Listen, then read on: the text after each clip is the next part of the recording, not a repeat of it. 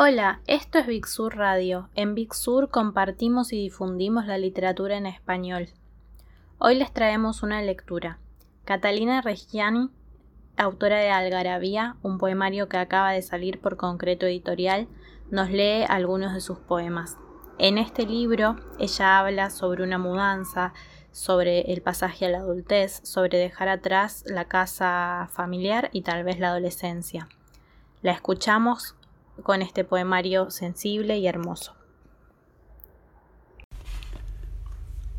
El ronroneo de mi casa es una ladera que, aunque nueva, fue siempre ruidosa.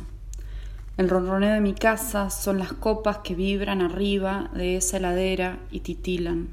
Tiene el tin que hacen tus manos lavando los platos cuando te veo la nuca y...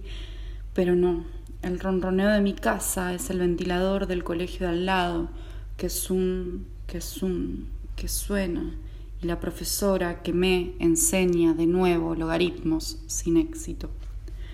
El ronroneo de mi casa se me enrosca atrás de las orejas cuando lo único que me separa de las horas libres es una cortina, que si me verán, si no, si cuándo.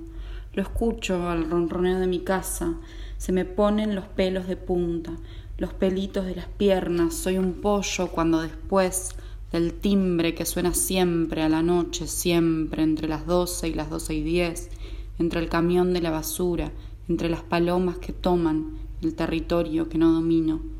Se me ponen los pelitos de punta, así, mirá, si entre el ronroneo de mi casa, que me arrulla y me acostumbra a este llano sonoro, aparece algo peor que una voz o un movimiento inesperado en el piso que es mío y sé que es tan silencioso como cuando todos los animales de la selva hacen una pausa en el holgorio para escuchar el peligro, así el ronroneo de mi casa se aquieta y la piel se eriza, alerta.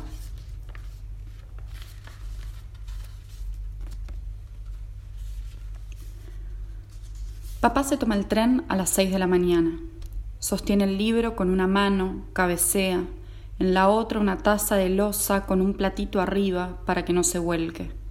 Papá se toma el subte, combina, se y ve, mira mal a una señora que casi hace que se pierda el equilibrio que parece milenario del platito y la taza. Papá camina por Lambaré, pasa por las delicias. Duda si comprar media luna, si no, piensa en dónde apoyar la taza, el platito, cuando pague. Piensa en una media luna empapada de café con leche a punto de convertirse en el desprendimiento del año del perito moreno, pero no, llega irosa a la boca. Papá camina por Lambaré, que se convierte en río, hace un largo para refrescarse, siempre como bandera la pila de vajilla y desayuno. Papá toma diez veles, espera el semáforo con la taza en alto. Papá toca el timbre de mi casa, son las nueve y recién me despierto.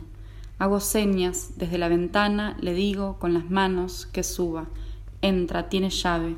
Me deja el café en la mesa de luz, me pregunta qué tal mi día. Bueno, chau, me vuelvo, que tengo que prender el fuego y comprar postre.